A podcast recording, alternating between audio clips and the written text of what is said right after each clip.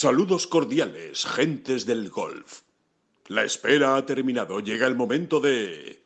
Bola provisional. Martes 15 de junio estamos ya, bueno, pues en, el túnel, ¿no? En el túnel que, que, nos lleva a ese, a ese inicio de US Open el próximo jueves y hoy vamos a empezar con los especiales del US Open hablando sobre todo del campo y de algunos detalles que hemos ido contando en Ten Golf y otros que aún no hemos contado y que yo creo que van a ser muy interesantes para empezar a calentar motores sobre, los que sobre lo que se nos viene encima en Torrey Pines esta semana. Empezamos. Que no son las flechas la culpa del indio, que no son las flechas la culpa del indio. Si hay viento, si llueve, no influye en el swing, no importa si es marzo, noviembre o abril. La culpa del indio, la culpa del indio, la culpa del indio. Hola, ¿qué tal? Saludos, muy buenas, bienvenidos a todos a esta bola provisional especial, especial de grande, de Mayor y en este caso de US Open. Ya saben que siempre las semanas de Mayor son muy especiales, siempre es muy especial cómo se preparan los campos, pero siempre cuando está de por medio la USGA, pues todavía si cabe un poquito más. Y eso es lo que vamos a tratar de contarles hoy, ¿no? O, indagar más o profundizar más en, en cuál es el plan de la USGA, qué es lo que nos vamos a encontrar en el US Open esta semana. David Durán, muy buenas, David. ¿Qué tal? ¿Cómo estás? Muy bien, pero ¿por qué tratas de engañar a nuestros, a nuestros sufridos y, pacientes oyentes? ¿Por qué los tratas de engañar? No vamos a hablar de US Open esta semana, vamos a hablar de fútbol, de, la Eurocopa. Es verdad, joder, es verdad. Vamos a hablar de fútbol. Vamos a hablar de fútbol y de la Eurocopa. ¿Y por qué vamos a hablar de fútbol y de la Eurocopa, Alejandro? ¿Por qué? Porque somos españoles. Y en España, en España, lo que hacemos es hablar de fútbol cuando está una Eurocopa por medio y en general en todo momento. Así que déjate de leches. Es verdad, Además te digo una cosa, David, que es que el, nombre del podcast va al pelo, ¿sabes? Porque más de una bola provisional tuvo que tirar Morata ayer después de, de alguno de sus, de sus disparos a puerta porque la verdad es que sufrimos, ¿eh? Sufrimos ayer con el fútbol, ¿eh? Valga, valga esta pincelada, pero sufrimos ayer con, Suecia, con ese, con ese empate a cero que nos dejó un mal sabor de boca, con una buena selección. También, habríamos necesitado algunos, eh, al superintendente de la USGA, eh, para supervisar el césped de la cartuja. ¿eh? También, tampoco habría venido mal, ¿verdad? En un momento dado, parece, oye, que, esto acaba aquí. por supuesto, obviamente esto es una broma. ¿eh? Eh, pero, pero sí, sí, sí. Parece increíble, ¿no? Que en 2021 todavía eh, exista la posibilidad de presentar un campo tan espantoso, un patatal, donde además se supone que va a jugar una selección que quiere tener el balón y demás. ¿no? pero es, increíble, es que me sorprende muchísimo. Ya no se ven campos así. Y, y, resulta que en una Eurocopa y cuando va a jugar España en tu casa, vas a jugar en tu casa, eh, ocurren este tipo de cosas. Todavía ocurren, ¿eh? Todavía ocurren. Y al final acabarán echando al último becario que ha entrado en el cuerpo jardineros, ¿eh? Ya, verás. el, asunto, el asunto es que... Que, mm, es que hacía calor. Es que hacía calor en Sevilla, claro. Como en Sevilla no hace calor. Nadie se lo esperaba en, junio. Nadie se esperaba que hiciese calor. Sí, sí, sí, sí, Le ha pillado a todo el mundo por sorpresa y es lo que hay. Bueno, pues, eh, en fin, veremos a ver cómo se sobrepone la, la, selección a ese empate. Veremos a ver qué pasa el sábado. Eh, el sábado volveremos a hablar de fútbol. Como, como, bueno, el sábado no, el domingo. El domingo, sí, será la última jornada del US Open. Estaremos todos nerviosísimo porque va a haber tres españoles para ganar el US Open. Porque somos españoles. Pero hablaremos de fútbol. bueno, hablaremos de España, hablaremos de Polonia. Pero ah, bueno, carpetazo, carpetazo, carpetazo. Que, que, realmente, como tú decías, como tú bien decías, David, eh, en cuanto a la presentación del campo, no va a haber ningún problema en este US Open. Más bien al revés, ¿no? Eh, es lo que todo el mundo está diciendo, es lo que nos cuentan. Absolutamente impecable la, presentación. Duro, por supuesto, pero no extremo, no al límite. Es más, yo diría que hasta por los comentarios que van llegando, diría que está uno, dos palmos eh, de dificultad eh, por debajo de Winged Food del año pasado los, palmos, los palmos los mides en el RAF, ¿no? Directamente. exactamente. Eh, eh, y, en longitud de pat. en longitud de pat. Sí, no, a, veces pasa, ¿eh? ¿eh?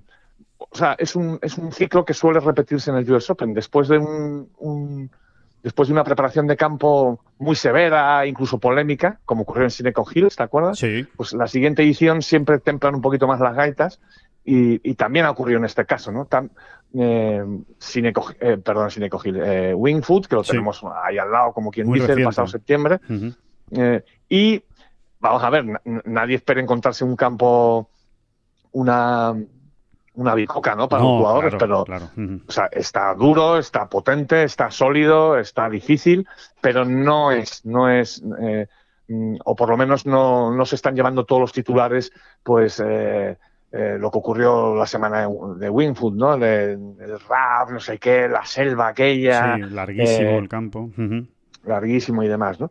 Eh, es lo que es, un US Open, pero un pelín, efectivamente, como tú bien decías, un pelín más moderado, ¿no? Eh, de tal manera, también esto va un poco en la línea de la USGA, en lo- en- digamos, en los últimos años, aunque con sus picos, ¿eh? Eh, pero sí ya se lleva tiempo, años, hablando de, de- de la búsqueda de otro tipo, ¿no? De, de- de preparación de campo, incluso de diseño de campo, ¿no? En- en- entonces esos rediseños que se hacen y que el US Open, o la USGA en este caso, perdón, eh, supervisa, ¿no? Sí. Para futuras sedes, ¿eh? incluso de campos centenarios, ¿no? Pues eh, Si no se, busca el drama por el drama, ¿no, David? Exacto, se está buscando otro tipo de filosofía, ¿no?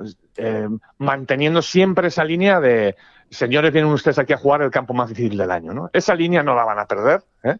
ya lo hemos explicado mil veces, pero sí que van a buscar otras fórmulas quizá un pelín menos agresivas, vamos a decirlo Sí. así, para entendernos todos, ¿no?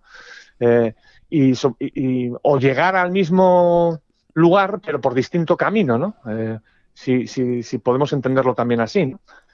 Quizá mm, con el paso de las ediciones vamos a ver campos menos eh, supravitaminados, ¿eh? y ahora me estoy refiriendo más al RAF, ¿no? sí, ejemplo, sobre ¿no? todo al RAF, ¿no? Sí, y, y- y que se tienda más a, bueno, a un a rediseños em, que busquen un poco la eh, bueno, el, el origen de aquellos campos, ¿no? Y más apoyados en, en, bueno, en, en- en el paisaje natural, ¿no? Digámoslo así, ¿no? Más así, un poquito más asilvestrado, ¿no? A- al modo un poco aquel de Pinehurst en 2014, ¿te acuerdas, Alejandro? Ujú. Sí, sí, sí, sí, sí. que ya se habló mucho de aquello y de hecho Pinehurst mm, que es eh, que es ya desde hace tiempo el nuevo cuartel general de la USGA eh, entra en la rotación de manera incontestable o sea Pinehurst mm, a partir de En 2024 se vuelve a jugar. 10 en años del 2024 anterior. se, se va a jugar y a partir de ahí de 2024 Pinehurst ya va a ser eh, una referencia cada cinco años prácticamente se, se, se- se- se estima bueno Al estilo de San prácticamente, Andrews, ¿no? Del Orcos. prácticamente se ha confirmado. Sí, sí, sí. Pinehurst va a ser una sede fija en la rotación cada cinco años aproximadamente. Quizás sean seis, ¿vale? Sí, Pero cada cinco o seis años se va a jugar en Pinehurst siempre.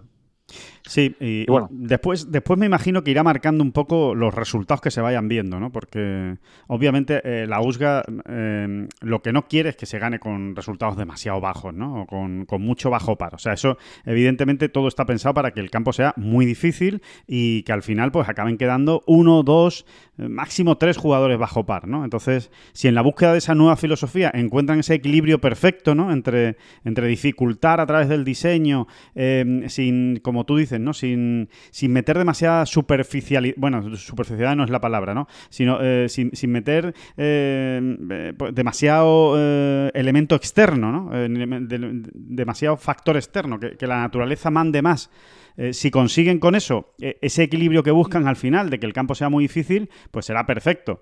Si no, siempre veremos, ¿no? Yo creo esos un poquito pasos adelante y pasos atrás, ¿no? De, Sí, pues bueno, eso. a ver, la USGA siempre se va a gua- guardar esa carta en la mano. Claro. ¿no? De- de- en un momento dado de, no va, no le va, o sea, no le va a temblar el pulso, ¿no? A la verdad, de, complicar un poquito más el campo de la manera que sea, ¿no? Eh, Porque efectivamente forma parte de su filosofía. No quieren ganadores Claro. en menos 20. Claro.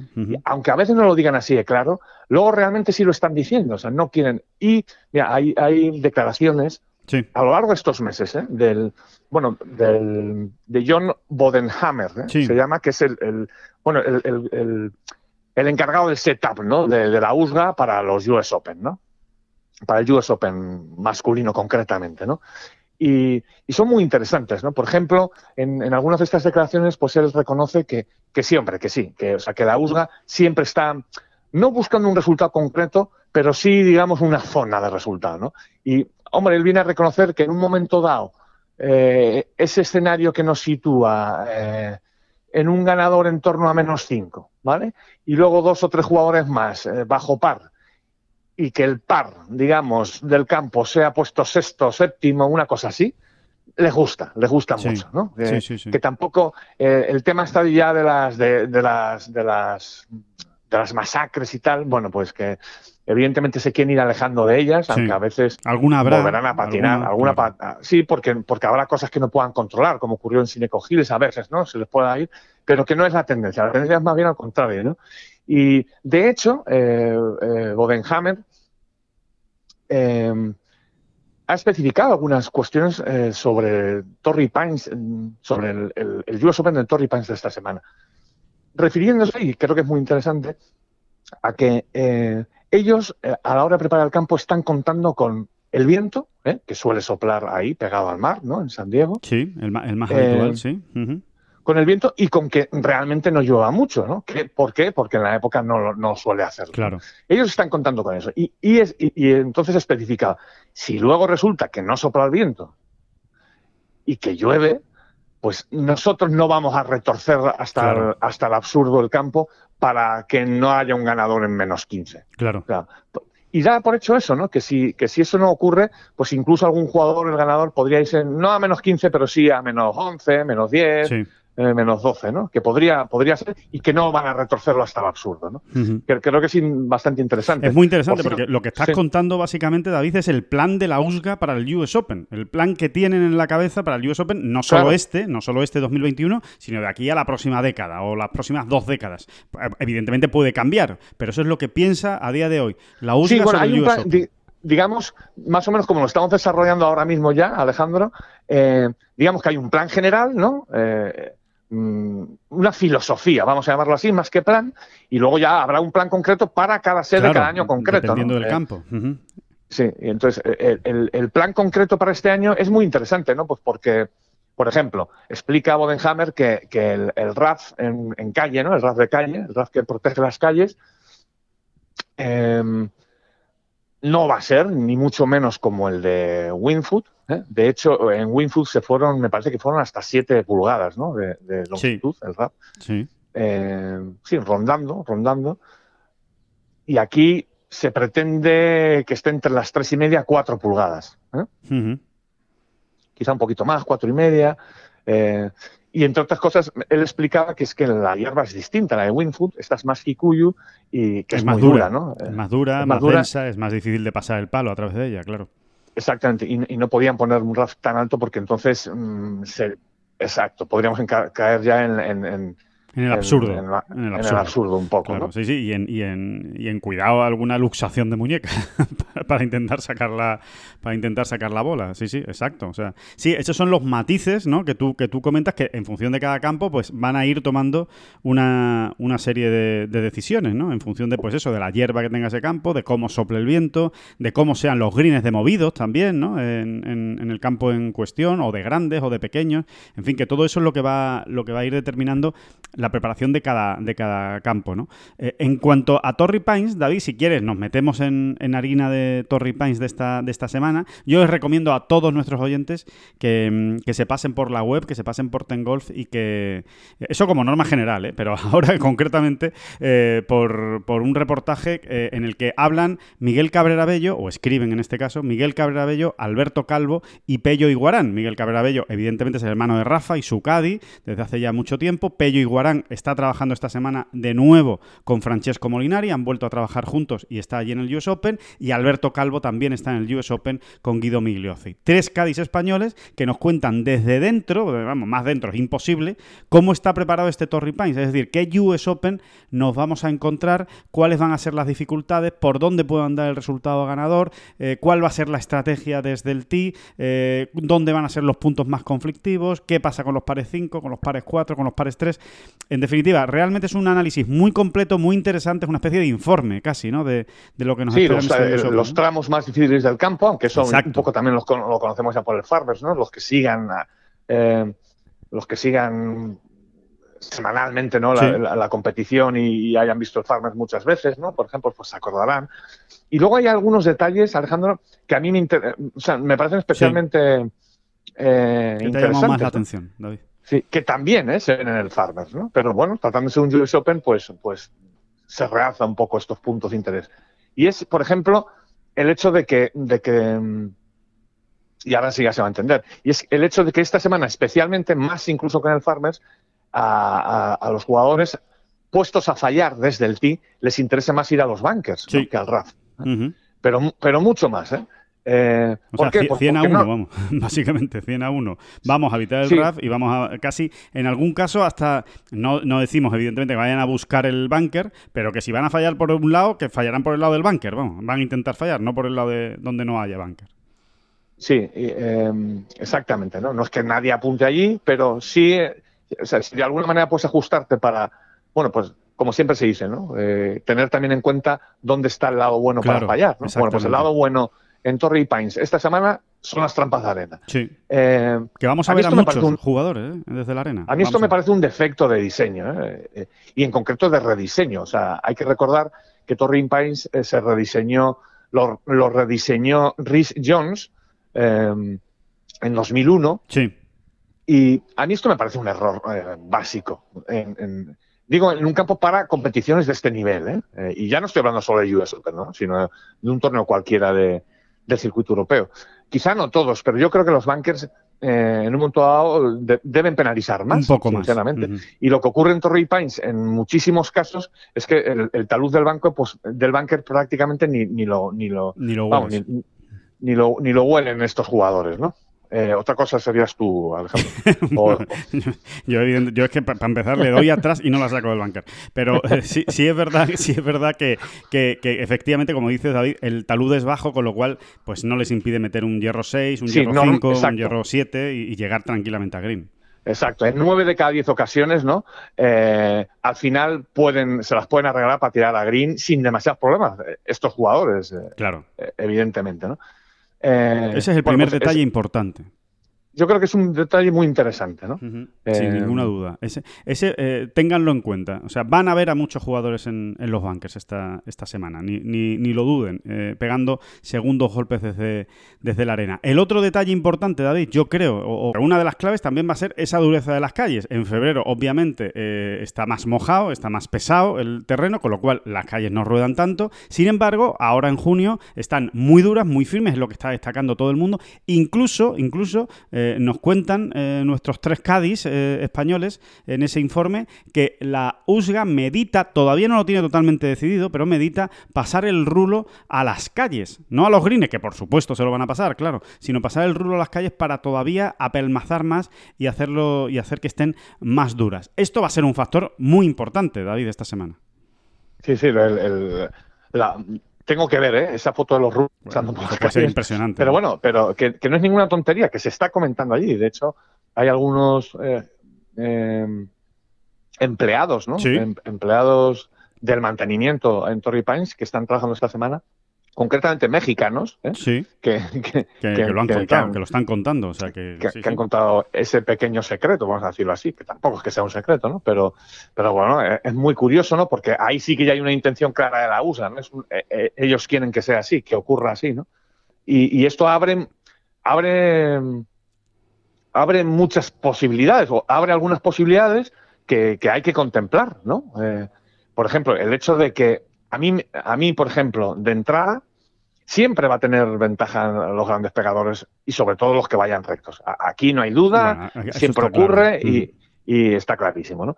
Pero eh, el hecho de que corran mucho las calles, mm, pues yo creo que, que meten en la ecuación a, a muchos, a estos jugadores que van muy rectos y que no hacen tanta distancia, ¿no? Pero que eh, en este tipo de fairways, ¿no? Tan duras, si la ponen en el sitio, eh, van a tener luego de segun- segundos tiros más razonables, ¿no? Para poder, mm, aunque siempre tengan un palo en un momento dado eh, más largo, ¿no? Que, que- que el pegador, van a entrar ya, digamos, en un, en un tramo, ¿no? Eh, eh, eh, técnico donde puedan realmente hacer frente, ¿no? Sí, a los grandes sí, sí, sí, pegadores.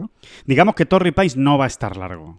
No va a estar Sí, muy largo. Es un campo largo, que, pero que- no que va a un estar muy largo. pegador, que un pegador, pues tipo Brendan Todd, para entendernos, ¿no? Que a lo mejor en, en otro Torrey Pines tendría un hierro 5 en las manos para pegar a Green. ¿eh? Eh, si ahora tiene un hierro 7, mm, bueno, se puede defender mejor Sí, en un momento claro, dado, ¿no? sin duda, sin duda. Y eso, y eso es lo que va a ocurrir siempre y cuando, obviamente, insistimos siempre, esté en calle. Claro, si no está en calle, pues ya empiezan los problemas, ¿no? Pero si un jugador está en calle y es recto, eh, a poco que la bola le ruede, más o menos, y le va a rodar, porque las calles van a estar muy duras, pues obviamente va a tener palos más cortos, lo cual, oye, ayuda, ayuda a, como dice David, a ese pegador más corto, ¿no? Que, que se puede defender mejor. Sí, Con lo cual sí, se abre además- más el abanico. porque- Sí, porque además en un momento dado también los grandes pegadores mm, eh, tienen más posibilidades de cruzarse las calles, ¿no? En un momento Claro, dado, ¿no? Pues, Claro, claro, también es- hacen es- más es rodada casi- por el suelo. Es casi lógica, ¿no? También, eh, también hay otra gran verdad, ¿no? Vamos a ver mucha madera 3. Exactamente. o maderas 5 desde el eh, en estos grandes pegadores, ¿no? Eh, Eso es porque van a tener, ellos van a tener ese recurso en un momento dado, ¿no? Van a hacer la misma distancia que otro jugador con el driver, ¿no? En fin. Eh, No, pero ese detalle es bastante- importante, ese detalle es importante, David, que eh, pa- para ir situando a los, a los, a los oyentes de, de- de bola provisional ¿no? sobre el US Open. Vamos a ver mucha madera 3, ¿eh? no, se, no, no se extrañen. Por ejemplo, ayer mismo el propio Phil Mickelson decía que, que él va a utilizar más desde el tee, más veces la madera 2 que tiene, que también le llaman mini driver, eh, depende de, Bueno, es como le, le denomina, ese mini driver que, que se hizo para el PGA Championship y que también le funcionó. Bueno, pues que va a pegar más veces esa madera 2 que el driver. Para que se haga una idea, pues de que, que efectivamente mm, la distancia no va a ser clave esta semana en Torrey Pines.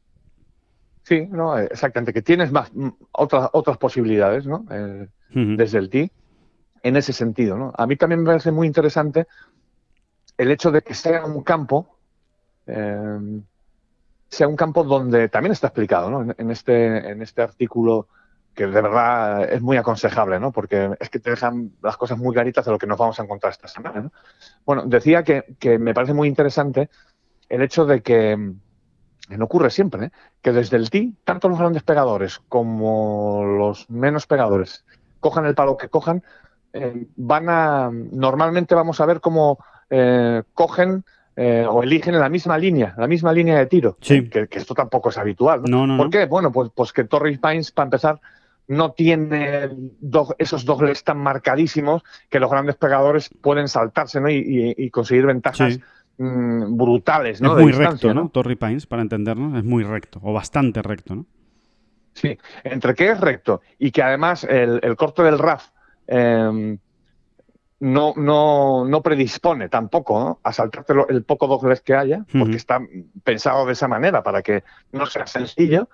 Bueno, pues realmente eh, eh, será curioso, ¿no? aunque realmente luego en las retransmisiones este tipo de detalles es muy difícil mm, eh, apreciarlos, ¿no? O sea, que- qué línea de tiro están cogiendo realmente, ¿no? Pero bueno, en otras ocasiones sí se ve y no deja de ser muy interesante, ¿no? Que al final, eh, pues eso, ¿no? Un- un pegador mediano o menor esté mm, eligiendo la misma línea de tiro que Dustin Johnson, ¿no? No deja de ser muy curioso. Sí, ¿no?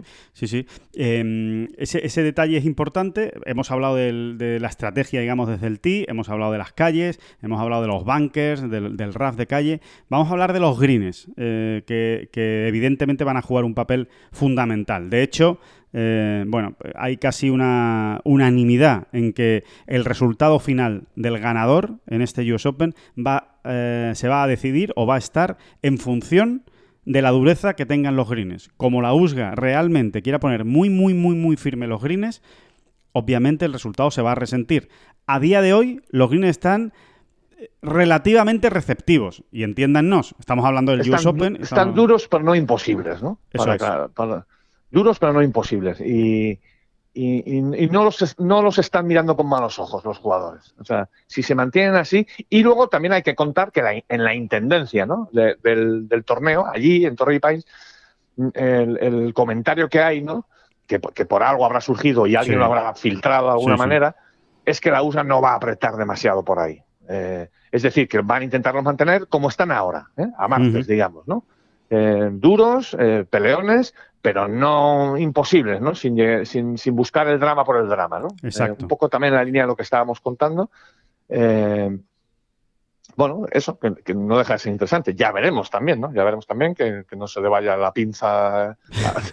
sí, depende de los primeros resultados, jueves y viernes, en fin, que, saben que siempre tienen margen de actuación eh, la USGA pues para apretar las tuercas a un campo o no, o no apretarlas en función de cómo, de cómo vayan los resultados. En cualquier caso, eh, los greens van a ser fundamentales. ¿Por qué? Porque alrededor de green, el RAF alrededor de green sí que es una selva, sí que es salvaje. O sea, ahí sí que no ha habido medida, digamos, entre comillas, en, la USGA, ni piedad. Eh, fallar green supone tener un serio problema. Es muy fácil que la bola se te quede en un RAF pues realmente incontrolable, ¿no? Y mucho más si encima los greens están duros. Es decir, es la pescadilla que se muerde la cola. Greens muy duros significan que va a ser muy difícil cogerlos y cuando los fallas, pues evidentemente la recuperación también se hace todavía más difícil porque es muy difícil darle freno ¿no? a la bola alrededor de green con un RAF tan, tan alto. Así que eh, ahí, ahí va a andar. precisamente por eso, precisamente por eso la Burga quiere mantener ese equilibrio. Eh, eh, ellos han decidido poner un RAF bestial alrededor de los greens, bestial, tan bestial que hay veces que, en zonas donde normalmente siempre es más fácil encontrar la bola, porque ha llegado con algo más de control, ¿no? Y sobre todo, eh, em, bueno, en fin, que, voy a contar, alrededor de los greens normalmente siempre es un poco más fácil encontrar la bola que en, un fairway, ¿no? cuando, cuando no has cogido calle. Pues, pues no, pues no. Realmente hay jugadores que están teniendo problemas para encontrar la bola, ¿no? En, unos, en unos, metros cuadrados, porque dejas de verla y, claro, ya es toparte con ella, ¿no? Como quien dice, ¿no? Eh, evidentemente, luego en competición eso no ocurre porque hay más y hay de todo, ¿no? Pero, pero en la vuelta de práctica sí que se han encontrado con algún problema. Entonces, claro, si tú ya eh, has, decidido usar esa carta, ¿no? La del, la del RAF brutal alrededor de Green, tampoco puedes poner unos, unos, unos greens eh, de cemento, ¿no? Porque es que Mm, ahí sí que vamos de drama en drama y, de vueltas de cinco horas y media en vueltas de cinco horas y media. es, claro. es un espanto. Eh, entonces, son, lo dicho, ¿no? Son greens duros, US Open, pero no imposibles. De hecho, a los jugadores no les está Mm, no les está sorprendiendo. No, está, demasiado obviados con el tema de la dureza de los greens. Sí. A ver, yo creo que al final la conclusión, David, que saco de, todo lo que nos han contado, de lo que se está escuchando, de lo que se sabe y demás cosas que se irán sabiendo, ¿no? Me imagino durante las próximas horas, pero de lo que ya sabemos, la conclusión es que la AUSGA realmente quiere premiar al que juegue bien. Sea, quiere que el, tío que vaya recto y que vaya a calle, que tenga su premio, que la calle ruede, que tenga un tiro más corto y que después el tiro a green, si pega un buen tiro a green, sea suficientemente receptivo el green como para que se pueda dejar una opción de verde, porque hay que recordar que los greens de Torrey Pine son pequeños. Y al contrario, el que juegue mal, que se forre. El que juegue mal, el que vaya torcido, el que el que no coja un green, pues se va a forrar. ¿Qué le vamos a hacer? Pero que el que vaya bien y pegue un tiro a la bandera, eh, como tiene que tirarlo, obviamente, pues eh, que esa bola se quede en green. No, no que, que, porque aquello, como tú dices, David, muy bien explicado, es cemento, pues es que es imposible dejarla aunque pegues el tiro de tu vida. Sí, sí, sí. Un poco es la. Eh, bueno, lo que ha hecho siempre la USGA, pero con un matiz, ¿no? la tú has dicho, tú literalmente has dicho, que el que juegue bien eh, tenga premio, ¿no? Eh, digamos que el matiz antes, o en muchas ediciones del US Open, ha sido no el que juegue bien, sino el que juegue perfecto, que es distinto, ¿no? Una cosa es jugar bien y otra cosa es jugar perfecto. La USGA prácticamente en muchos US Open, o su filosofía ha sido la de, no, no, no, aquí va a jugar, aquí va a ganar el que gane perfecto o, sí, el que roce la perfección y encima tenga suerte, ¿no? O sea, porque es que además siempre lo hemos dicho, ¿no? En golf siempre hace falta ese plus de suerte, ¿no? El, ganador siempre tiene dos momentos de tremenda suerte, ¿no? Eso, es así, eso es así. Eh, ese es el matiz, quizá, ¿no? De tal manera que también se abre un poco el abanico, porque a, porque el grupo de los que juegan bien siempre es más amplio del, que, del grupo de los que juegan perfecto, que al final es uno, dos o tres. Exacto, eh. y, al, que, como tú dices encima, le tiene que acompañar mucho, mucho la suerte en esas condiciones. ¿eh? Cuando las condiciones son extremas, pues depende, también un poquito más de la, de la suerte. El, em, Mira, la... suerte, por ejemplo, Alejandro, va a ser el azar, el puro azar, ¿eh? va a ser muy importante esta semana en, en un punto en cuestión, y es en un punto muy concreto, perdón y es el del RAF de calle, porque nos cuentan, y ahí está, ¿no? En ese artículo también, eh, que, hay como parches, ¿no? Em, a ver, vamos a explicarlo. No parches, parches, sino que hay zonas del RAF de calle donde te encuentras el RAF un pelín más seco y, hay... Y más jugable. exacto, y hay posiciones según dónde está la bola. Puede ser un metro más para allá, es eh, un espanto, y un metro más para acá, em, ah, te las puedes arreglar para hacer mm, 170 metros incluso, ¿no? Para adelante. ¿eh?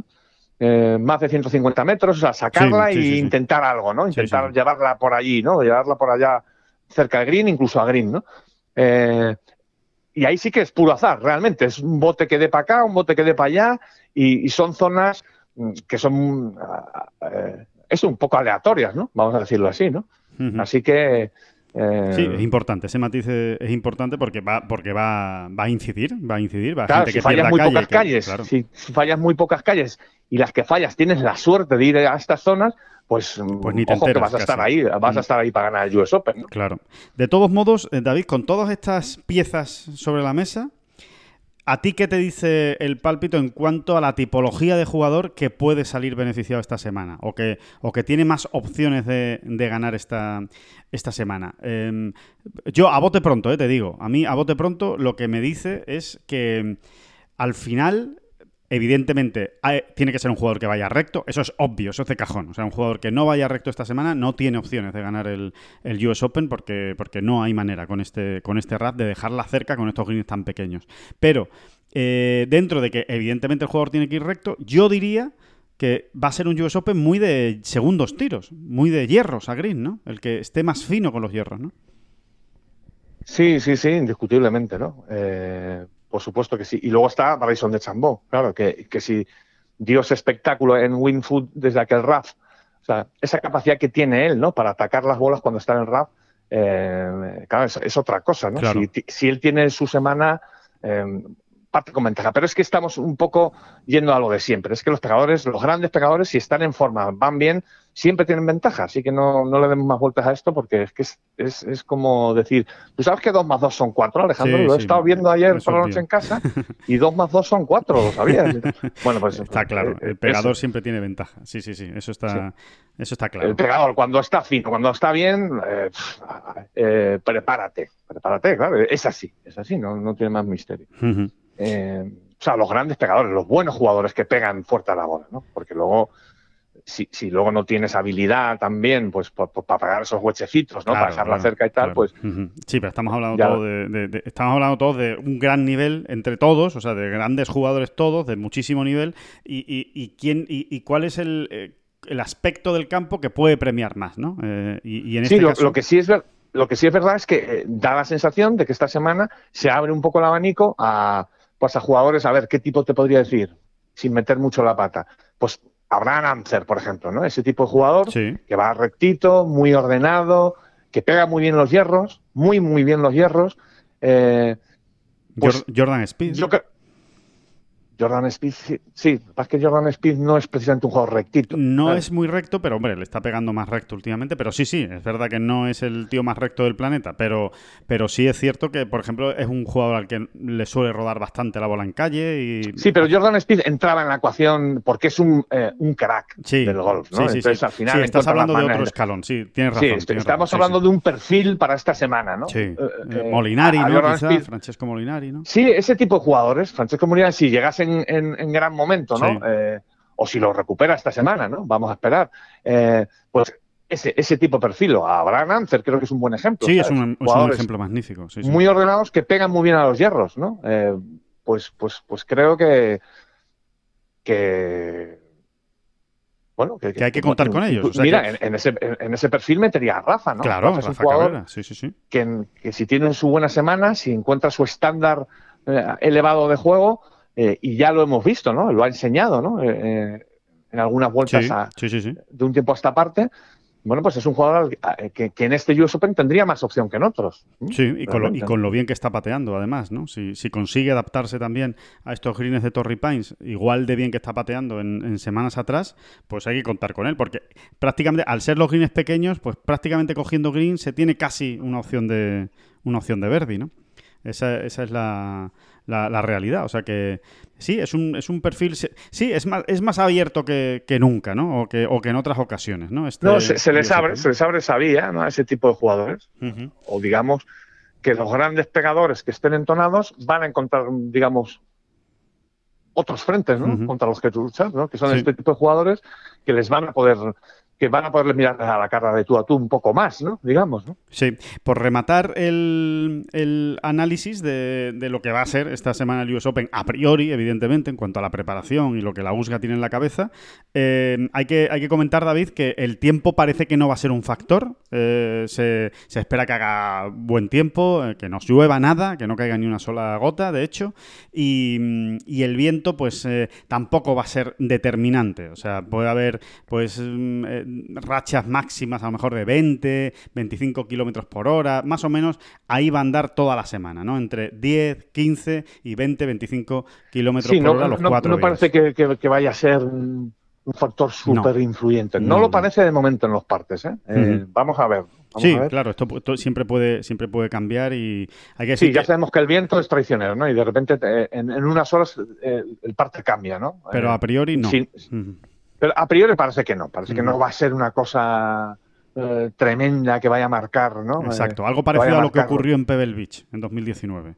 ¿no? Que al final, pues el viento no, no entró en juego tampoco y... No entró y, mucho, no fue decisivo por Exacto. lo menos, ¿no? O, o completamente decisivo.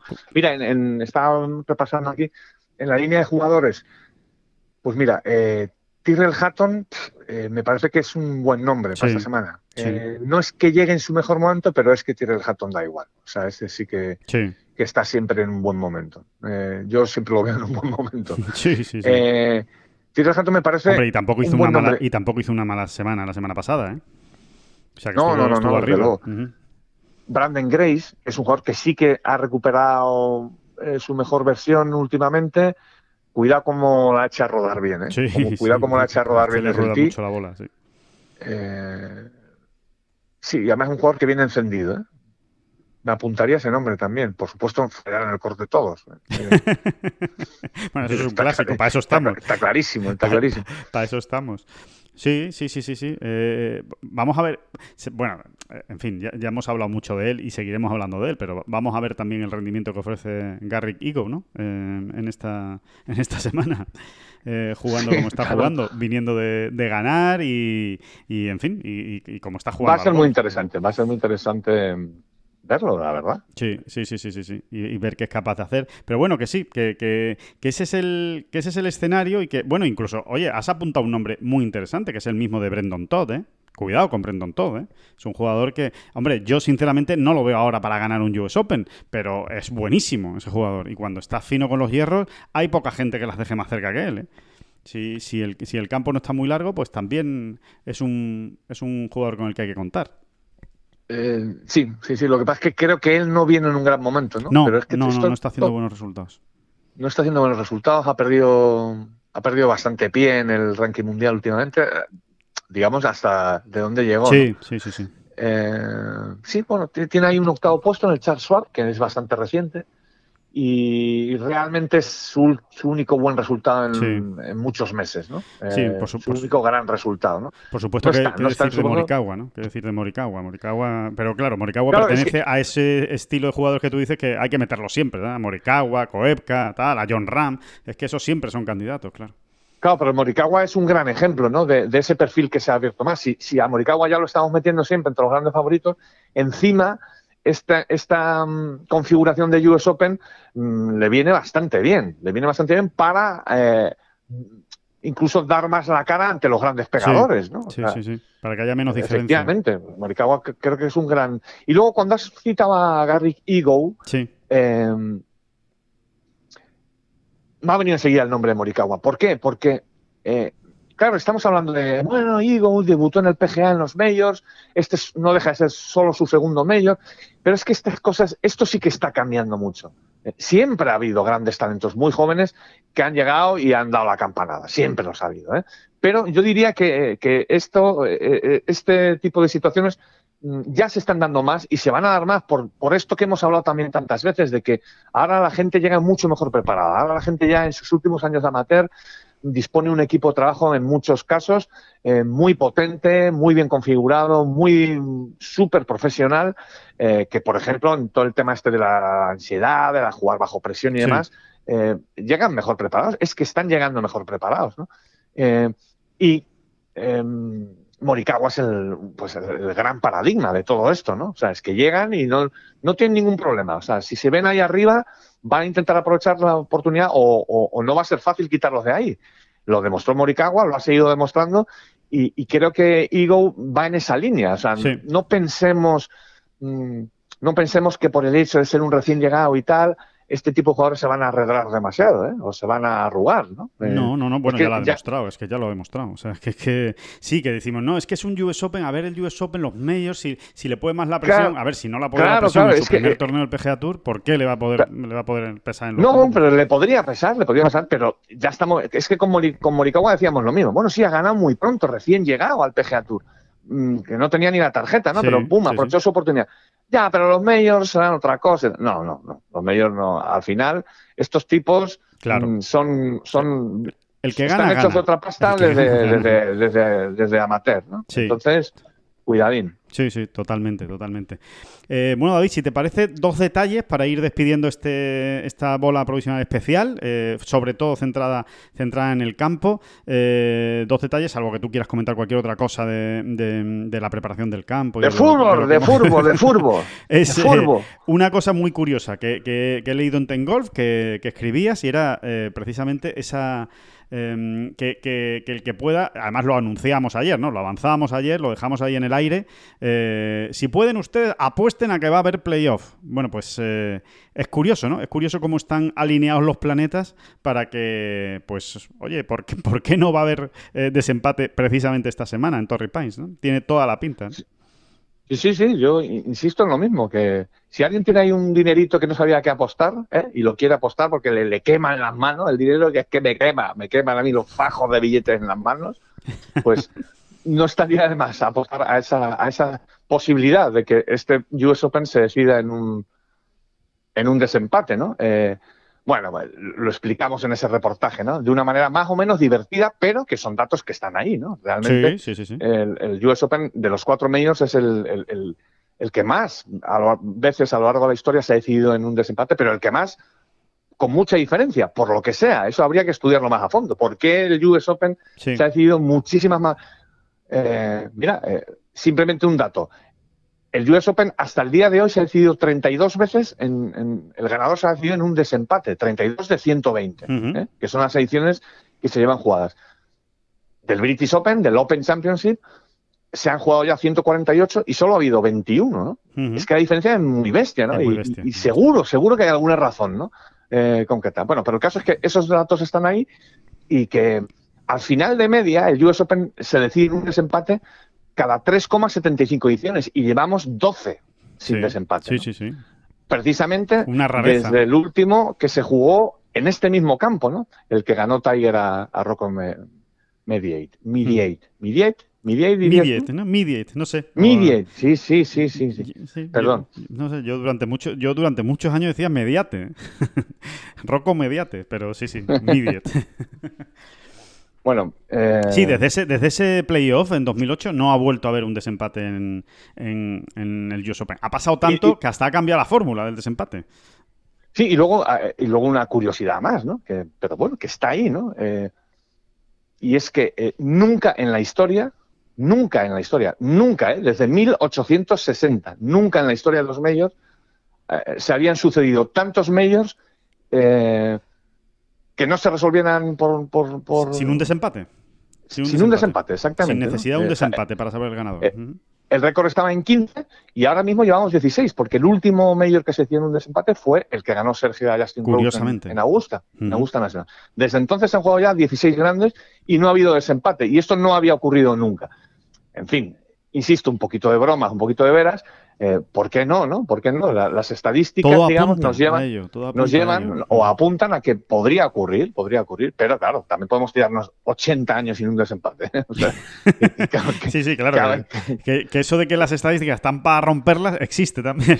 es otro. Cabe la posibilidad, cabe la posibilidad. No, pero, pero es verdad que en un deporte como el golf es muy normal que. Eh, que lleguen al final, eh, pues lo vemos todas las semanas, lo vemos todas las semanas, pero pero es verdad que es raro que los medios eh, está pasando poco, es verdad, últimamente. Últimamente, está pasando muy poco últimamente y no era tan normal, ¿no? Eh, sí. Sí, Así pues es. un desempate siempre mola, ¿no? Sí, sí, Mientras- está bien, está bien. Hombre, mola, mientras mola- no haya un español. Mientras no haya un español. molaría. Bueno, sí, yo me apunto a que haya un español, ¿eh, David? Porque ya, no, hombre, ya yo hay lo firmaría ahora gane. también. Claro, claro. Yo lo firmaría ahora también, pero puestos a. Sí, una vez estás ya en el, en el ajo, es durísimo. Déjate, es déjate, durísimo, déjate, sí, sí. déjate, déjate, déjate de desempate. Molaría Déjate más de si fuera desempates. 18 hoyos, ¿eh? Todo hay que decirlo. Déjate de desempates. Sí, sí. Bueno, el último no fue bien, ¿no? Sergio lo ganó, pero también perdió un British dolorosísimo.